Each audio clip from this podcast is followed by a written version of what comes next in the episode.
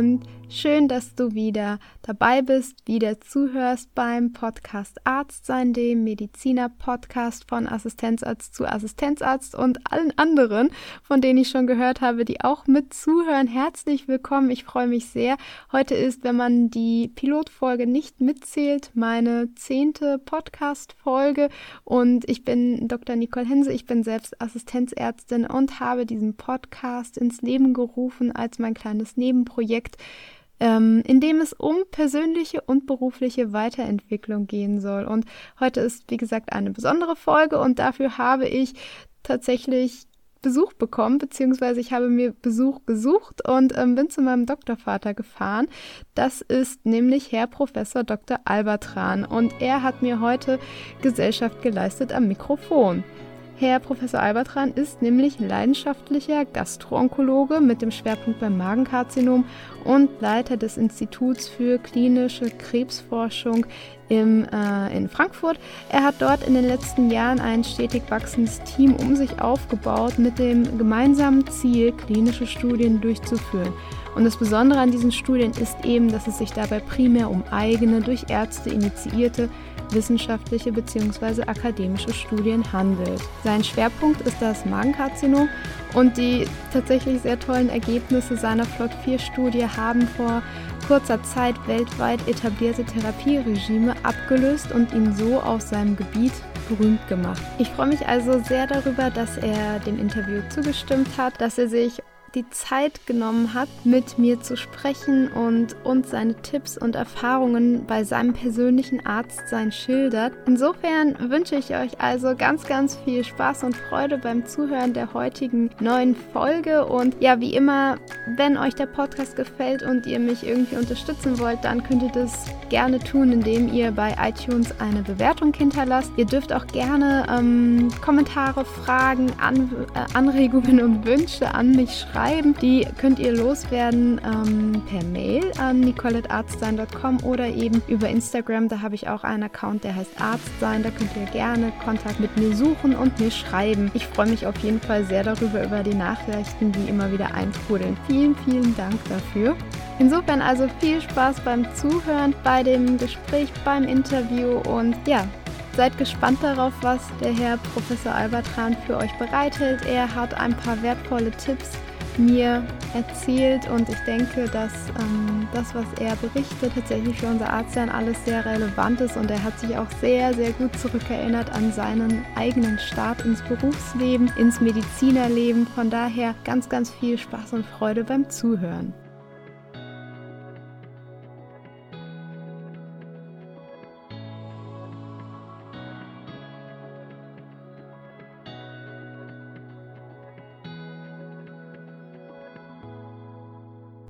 Hallo Sala und herzlich willkommen in meinem Podcast, herzlich willkommen bei Arzt sein und vielen Dank, dass du dir heute die Zeit nimmst, mit mir dieses Interview zu führen, dass ich heute zu dir kommen durfte. Wundert euch bitte nicht, wenn ich ein bisschen ähm, ja, fernab manchmal klinge. Das Mikrofon ist natürlich beim unserem Gast, beim Professor Albatran. Dann würde ich sagen, fangen wir einmal an. Zala, als ich noch Doktorandin bei dir war, hattest du mir damals erzählt, wie es für dich war, nach, nach Deutschland zu kommen und wie schnell das Studium in München dann auch begonnen wurde. Wie, wie war es damals für dich, dein, dein Eindruck von Deutschland, dein erster Start sozusagen ins Medizinerleben? Kannst du uns noch mal mit dir zurücknehmen in deine Vergangenheit ähm, zu deinen ersten Schritten als angehender Arzt? Ja, ich bin ähm, 1988 nach Deutschland gekommen. Damals war ich 17, also zwei Monate später bin ich 18 geworden. Und ähm, es war Winter, es lag Schnee. Ich kam aus Saudi-Arabien, wo ich auch ähm, groß geworden bin. Ich bin ja ursprünglich Palästinenser, so meine Eltern sind Palästinenser, ich bin in Amman geboren und dann in Saudi-Arabien groß geworden und ähm, ich hatte noch nie Schnee gesehen gehabt. Das war dann das, also das ist dann, ähm, ja, da, das vergesse ich nie, so der erste Anblick des Schnees. Ich habe Deutsch gelernt und ähm, wollte auch Medizin studieren, das war für mich klar und ähm, sechs Monate später habe ich dann auch ähm, einen Studienkolleg besucht und habe dann ein Jahr später angefangen, Medizin zu studieren. Du hast auch sehr schnell Deutsch lernen müssen, oder?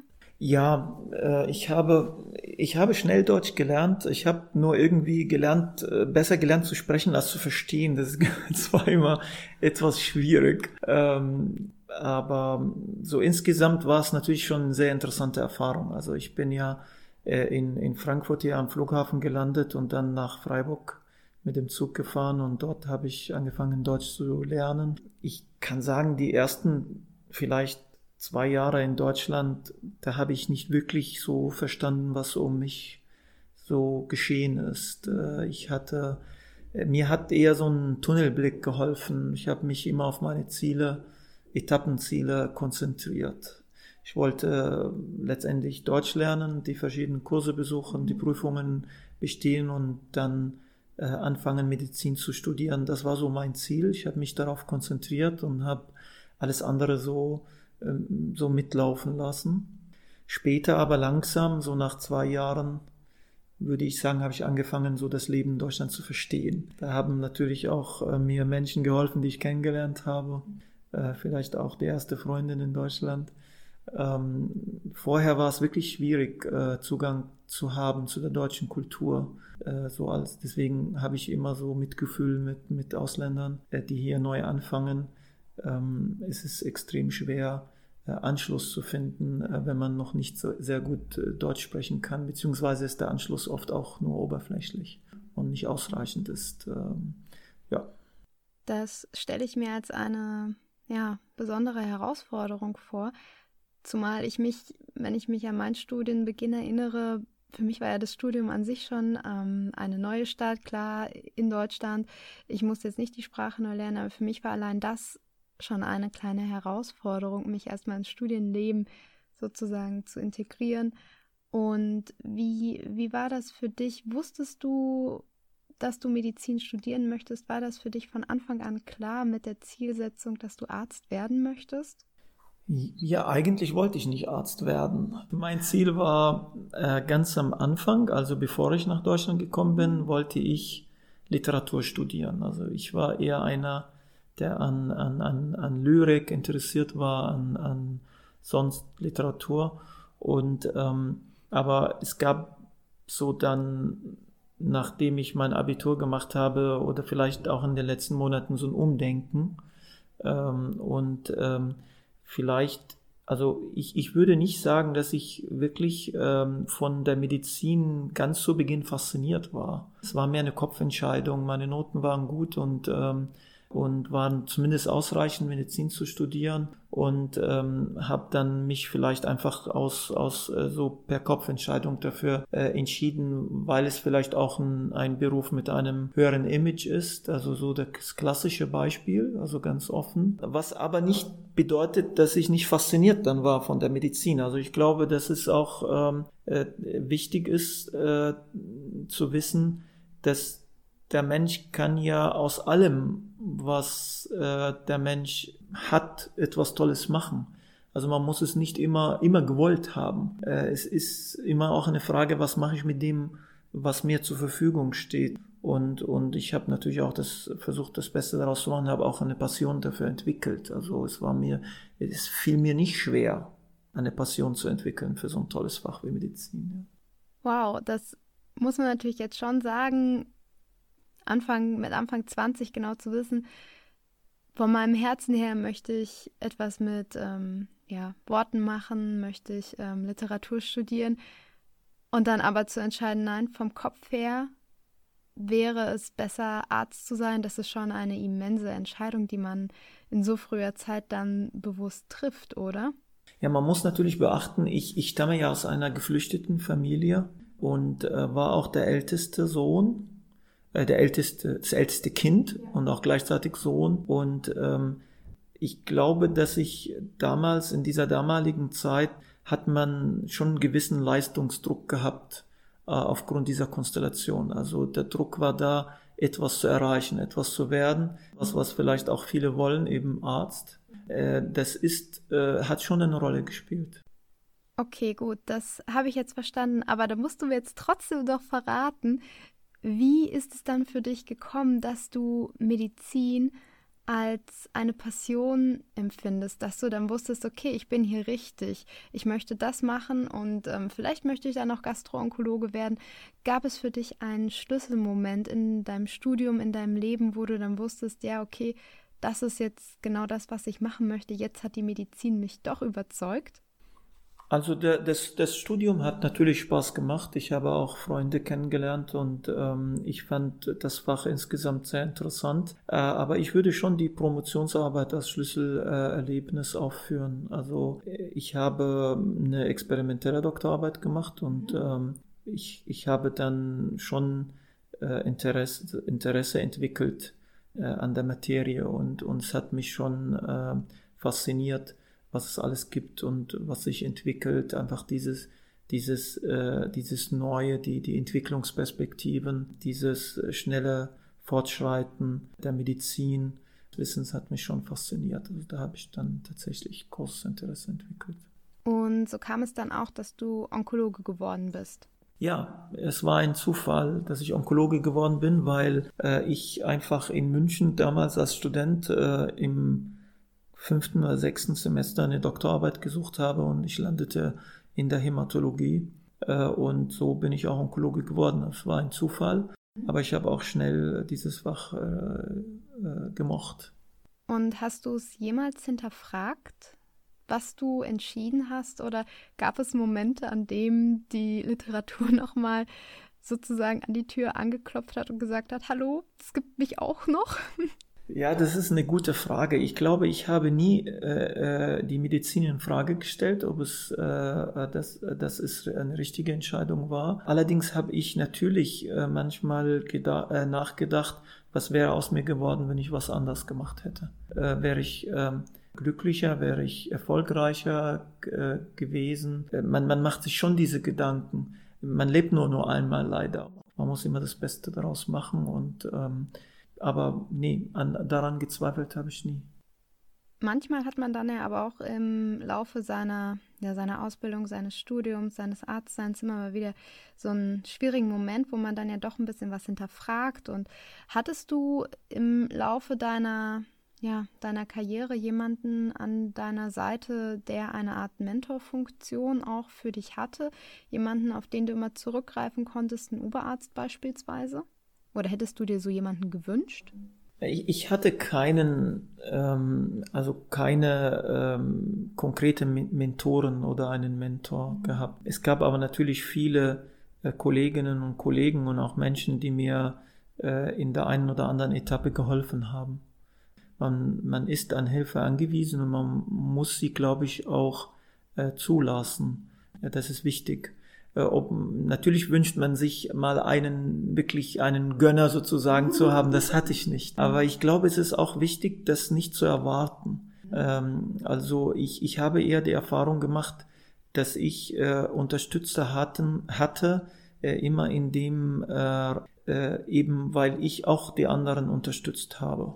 Und ähm, ich denke, dass äh, wenn man, also wenn man gute Arbeit leistet, dann wird sie doch in der Regel äh, mit Unterstützung begegnet. Ja, und dann ist es natürlich irgendwann so gekommen, dass es dich nach Frankfurt verschlagen hat. Hier hast du in den letzten Jahren ein Institut, das Institut für klinische Krebsforschung, großgezogen und ich habe versucht herauszufinden, wie viele Mitarbeiter es mittlerweile sind, ähm, weil ihr seid ja doch am Wachsen und der Flur ist auch immer länger geworden. Ähm, kannst du mir sagen, wie viele Mitarbeiter das IKF mittlerweile hat? Das Institut hat ja zwei äh, Teile, äh, besteht ja aus zwei äh, verschiedenen Gesellschaften und ähm, wir haben vielleicht insgesamt, äh, wenn man jetzt auch ähm, die Freelancer mit betrachtet, äh, schon um die 70, äh, ja, 70 Mitarbeiter.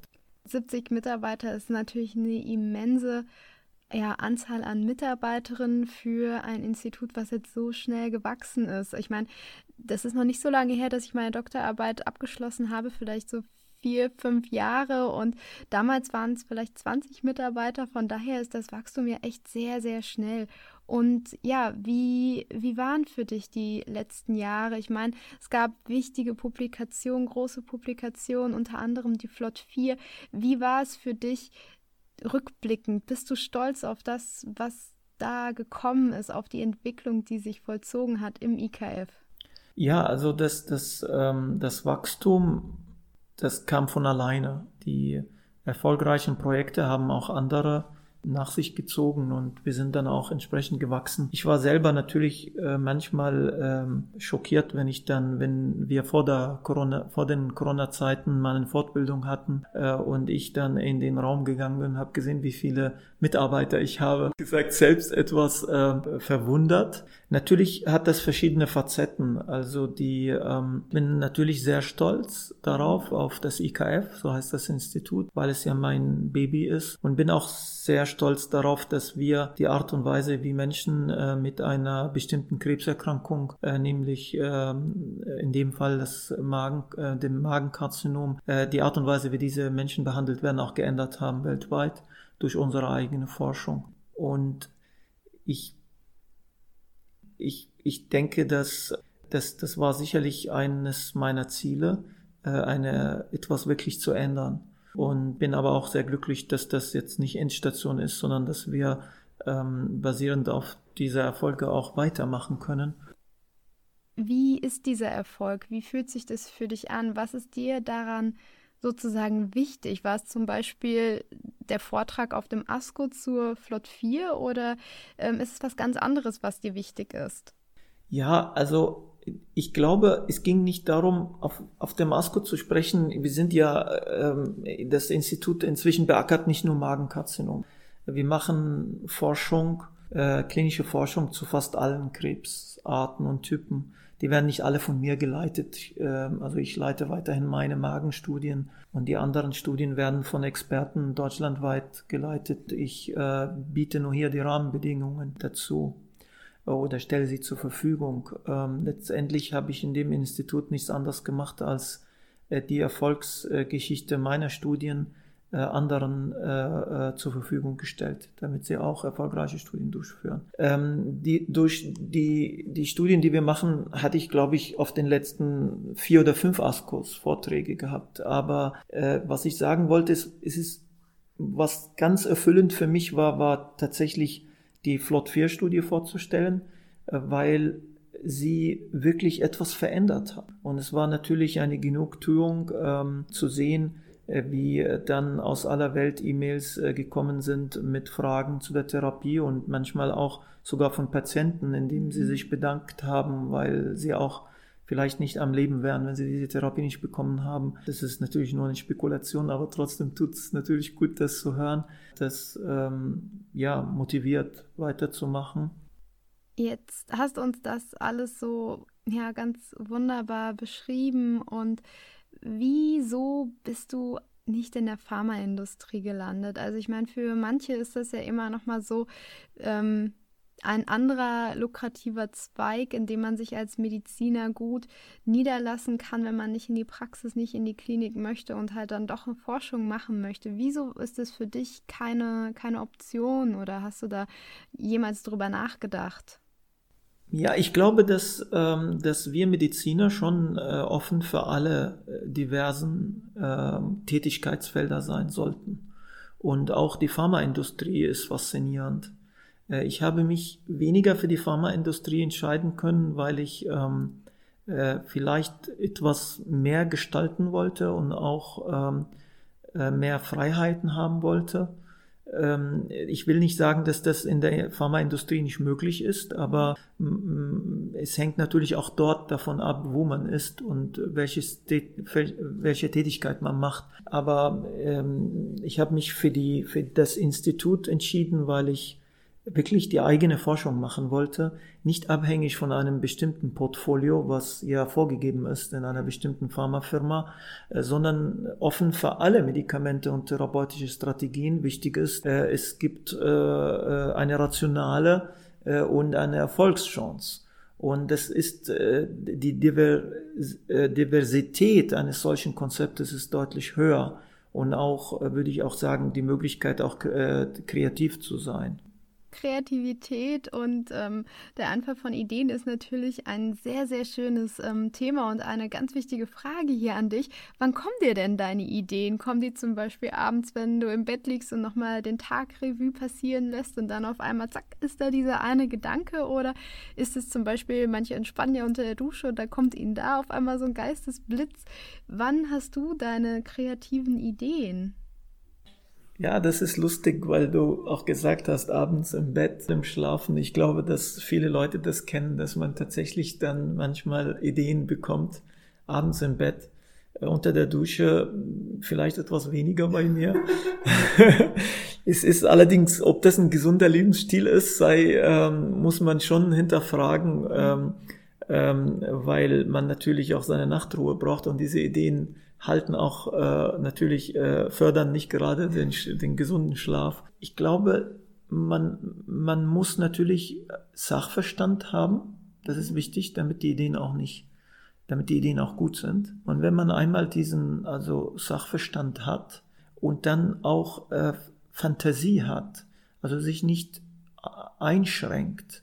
Ich glaube, dass äh, viele Menschen, gerade Mediziner, die ja auch gewohnt sind, sich an Leitlinien und Guidelines zu halten etc., was auch gut ist, äh, manchmal vielleicht auch nicht äh, ihrer Fantasie nicht ausreichend freien Lauf geben. Und ich glaube, dass wir das brauchen. Man braucht diese Fantasie, äh, um auch auf Ideen zu kommen äh, und, äh, um, und, und auch umsetzen zu können. Okay, gut. Und wie ist das für dich man hat ja manchmal Phasen, da ist man kreativer oder ähm, da fällt einem das leichter. Und gibt es irgendetwas, mit dem du sozusagen deine Kreativität für dich förderst. Weil ich meine, wenn man jetzt so vorstellt, der normale Mediziner, also ich für meinen Teil, ähm, ich hatte da ein bisschen Probleme, ähm, meinen Horizont auf andere Dinge zu erweitern, weil meistens ist es ja am Anfang doch so, man hat diesen Tunnelblick und man ist darauf geschult, ähm, Dinge auswendig zu lernen, keine Fragen zu stellen, sozusagen Dinge auch nicht zu hinterfragen. Und ähm, das ist ja natürlich auch ein wichtiger Schritt fürs Kreativsein, einfach mal Dinge anders zu sehen, anders zu betrachten. Und manchmal helfen da ja auch Hobbys bei, den Kopf frei zu kriegen. Gibt es etwas, was du gerne machst, was dir hilft, deiner Kreativität freien Lauf zu lassen oder deine Kreativität und alles zu schulen?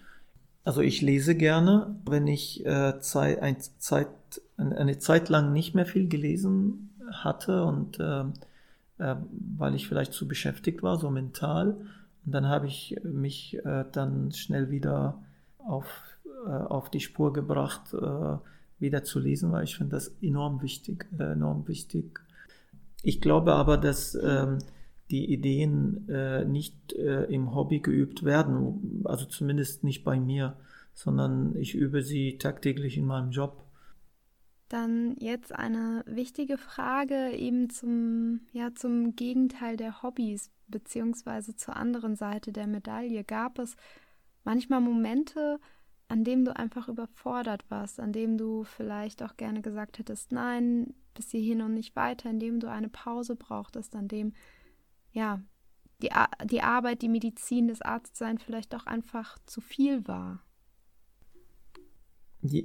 Ja, definitiv. Also ich kann mich erinnern, am Anfang meiner Laufbahn in der Onkologie hier im Krankenhaus Nordwest äh, startete ich auf äh, einer onkologischen Station und ich kann definitiv auch sagen, dass ich ähm, äh, in der einen oder anderen Situation überfordert war.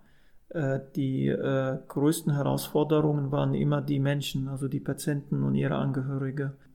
sie sind eine enorme äh, äh, Herausforderung für uns Ärzte und sie sind auch die erste Herausforderung, die wir gut äh, bewältigen müssen, um auch uns für weitere Dinge zu qualifizieren, meines Erachtens.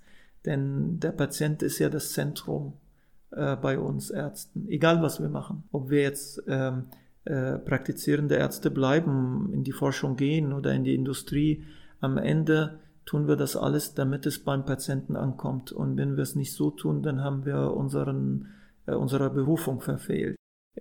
Jetzt zurück zu der Überforderung. Klar, ich, ich habe äh, die, die Überforderung ist meistens äh, oder war meistens emotional. Das sind schwerkranke, äh, waren, es waren schwerkranke Patienten mit überforderten Angehörigen und äh, der Umgang mit diesen Menschen muss man lernen. Ähm, und ähm, das war meine größte Herausforderung. Ja, das ist natürlich auch für mich immer sehr also am Anfang sehr, sehr schwierig gewesen. Und das ist ja auch das, wovor man als Mediziner auch wahnsinnig viel Respekt und auch Angst hat am Anfang, das Überbringen schlechter Nachrichten beispielsweise.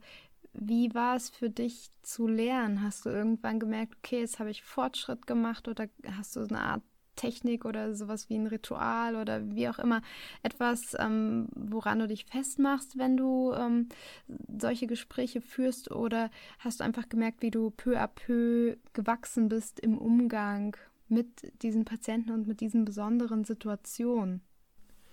Ich glaube, dass, dass man, ähm, man, man, ich glaube, dass man weniger das aktiv lernt, Klar, es ist, wäre gut, vielleicht gibt es das auch heute, aber zu meiner Zeit gab es jetzt keine Kurse dazu. Aber ich glaube, es ist auch die, die, äh, die, man muss die Bereitschaft haben zu lernen, was auch mhm. bedeutet, man muss auch demutig sein und nicht ähm, auf seine eigenen, auf seinen eigenen äh, Standpunkt immer verharren, äh, sondern vielmehr auch natürlich reflektieren. Es wird zu einer Konfrontation kommen oder es kommt auch zu, ähm, ja, shit happens. Ja? Es passiert auch, dass man tatsächlich was falsch macht. Aber man muss dann wirklich nach, der, nach dem initialen Schock oder Ärger dann zurückkommen und ähm, mit sich selbst ähm, äh, letztendlich äh, die Sache ausmachen und, und bereit sein, äh, ähm, gute Ratschläge anzunehmen und vielleicht auch nachzudenken, was man falsch gemacht hat und das auch besser zu machen. Und äh, wenn man diese Bereitschaft hat, diese Offenheit hat, äh, nicht gleich das Handtuch wirft, sondern wirklich äh, äh doch äh, äh, die versuchen, es besser zu machen das nächste Mal, dann lernt man das auch. Also man, man, man lernt ja aus Fehlern, man muss sie machen. Ja, vielen Dank für diese Antwort. Ähm, ich glaube, das war jetzt auch schon mal eine ziemlich gute, knappe, präzise Zusammenfassung, wie man mit seinen eigenen Fehlern besser umgehen kann, anstatt davor wegzulaufen oder sich selbst dafür zu verurteilen, dass man einen Fehler gemacht hat. Weil letzten Endes, man, man lernt daran, man wächst daran. Und ja, das, da bin ich ganz deiner Meinung, ist das so total toll, ähm, gerade nochmal geschildert. Gibt es denn etwas, was du für dich noch lernen möchtest, etwas, an dem du wachsen möchtest? Absolut. Also ich glaube persönlich sehr stark daran, dass wir Menschen immer an uns arbeiten müssen fortlaufend. Und ähm, das habe ich ähm, interessanterweise ähm, zu verschiedenen Zeiten meines Lebens unterschiedlich beachtet. Also ähm, ich glaube, äh, als wir so Jugendliche waren, haben wir vielleicht mehr, äh, es gab Zeiten, wo man so an sich arbeiten wollte, also ich zumindest, dann, mhm. dann hat uns oder mich das Leben und die, vor allem das Arbeitsleben sehr stark äh, so ähm, in seinen Sog genommen. Äh, aber äh, dann äh, ich denke, dass man erstmal an sich, an seiner eigenen Persönlichkeit äh, immer äh, arbeiten muss, um sie weiterzuentwickeln. man muss sich als Mensch weiter immer entwickeln. was das Berufliche anbelangt, also ich würde schon gerne vielleicht mal was anders machen. Ich weiß, ich glaube, jeder will das mal. Vielleicht doch mal schreiben oder, ähm, oder ähm, ähm, vielleicht eine neue Dimension lernen und äh, äh, da, ja, das überlege ich mir im Moment. Ah ja, dann ähm, sind wir mal gespannt, was da noch auf uns wartet, beziehungsweise ja, was du noch in der Zukunft alles Schönes machen möchtest. Damit würde ich dann auch schon langsam aber sicher das Ende des Gesprächs einläuten. Ich habe jetzt am Ende noch ein paar kleine Fragen für uns an dich. Und zwar, die erste Frage ist, gibt es etwas, was du uns junger Generation an angehenden Ärzten und Ärztinnen mitgeben möchtest? Irgendetwas, was dir an uns aufgefallen ist? Irgendetwas, was du von Herzen uns aus deiner Erfahrung noch mit auf den Weg geben möchtest? Ja, also ich, ich denke schon, dass ähm, die, die Punkte, die sich aus dem Gespräch etwas herauskristallisiert haben, dass, dass ich sie äh, euch, sagen wir so, mitgeben will. Ähm, also einmal äh, Geduld zu haben, äh, nicht das Handtuch zu werfen beim ersten Problem, äh, erst immer versuchen zu gewinnen. Gewinnen bedeutet nicht, dass man gegen andere gewinnt. Der wirkliche Sieger ist derjenige, der gegen sich selbst siegt, also sich selbst besiegt. Das bedeutet äh, wirklich, äh, wenn Probleme auftreten, ähm, äh, geduldig genug sein, sie zu lösen. Denn vor, de, vor den Problemen fliehen bringt wenig, weil man dann an der neuen äh, Arbeitsstelle, sagen wir so, dann neue Probleme hat. Auch Fantasie, nicht sich in einen Zweck, äh, Zwängmantel drucken lassen, doch immer versuchen, ähm, neue Ideen zu entwickeln und diese auch zu verfolgen. Ähm, und äh, Patient im Mittelpunkt, klar. Und, man, und auch ein Ratschlag von mir ist es, dass man auch eine, äh, eine, die, die nötige Tiefe auch in dem, was man macht, sucht. Äh, oft ist das so, dass wir beobachten, äh, dass, dass oft Menschen die Dinge zu oberflächlich machen. Ähm, um Dinge wirklich zu ändern, um ähm, ähm, bleibende äh, Dinge zu hinterlassen, muss man eine gewisse Tiefe gewinnen, also äh, tatsächlich sich mit den Dingen beschäftigen und ähm, auch eben ähm, daraus äh, und sie fortentwickeln. Ja, das sind Dinge, die ich so als spontane Ideen mitgeben würde. Ja, für ganz spontan war das dann doch schon eine ganze Menge. Vielen, vielen Dank dafür, für die guten Tipps und die guten Ratschläge. Dann die nächste kleine Frage. Gibt es etwas, auf das du stolz bist? Ja, klar, ich bin stolz auf das IKF, auf mein Institut. Ja, okay, natürlich, sehr verständlich. Und meine nächste Frage ist dann, gibt es ein Lebensmotto? Ähm, ja, also ich mag was, ähm, glaube Einstein hat es gesagt, dass Fantasie ist wichtiger als Wissen. Gut, dann erlaube ich mir noch eine kleine weitere Frage. Und zwar, hast du einen Buchtipp, eine Buchempfehlung, etwas, ein Buch, das jeder Mediziner irgendwann in seinem Leben mal gelesen haben sollte? Nein. Nein. Ich denke, das kann ich jetzt so nicht sagen. Aber ich würde sagen, ich, ich empfehle schon, Bücher zu lesen, ähm, äh, äh, die wirklich auch Erkenntnisse beziehungsweise auch Wissen vermitteln. Ähm, ähm, also äh, letztendlich, ähm, äh, ich meine jetzt allgemeines Wissen. Äh, klar, wir sind, wir haben genug äh, Fachbücher gelesen, aber ich würde schon äh, raten zu äh, Biografien von von von äh, Menschen, die die in ihrem Leben interessante Dinge erreicht haben oder Bücher, die sich auch mit der Persönlichkeitsentwicklung beschäftigen oder mit äh, also mit mit mit gewissen Dingen, die für uns Menschen wichtig sind. Super. Vielen, vielen lieben Dank für deine Zeit heute und für dieses tolle Gespräch und für deine ja, ehrlichen Antworten und Ansichten, Rückmeldungen und Erfahrungen zu deinem persönlichen Arztsein. Dankeschön.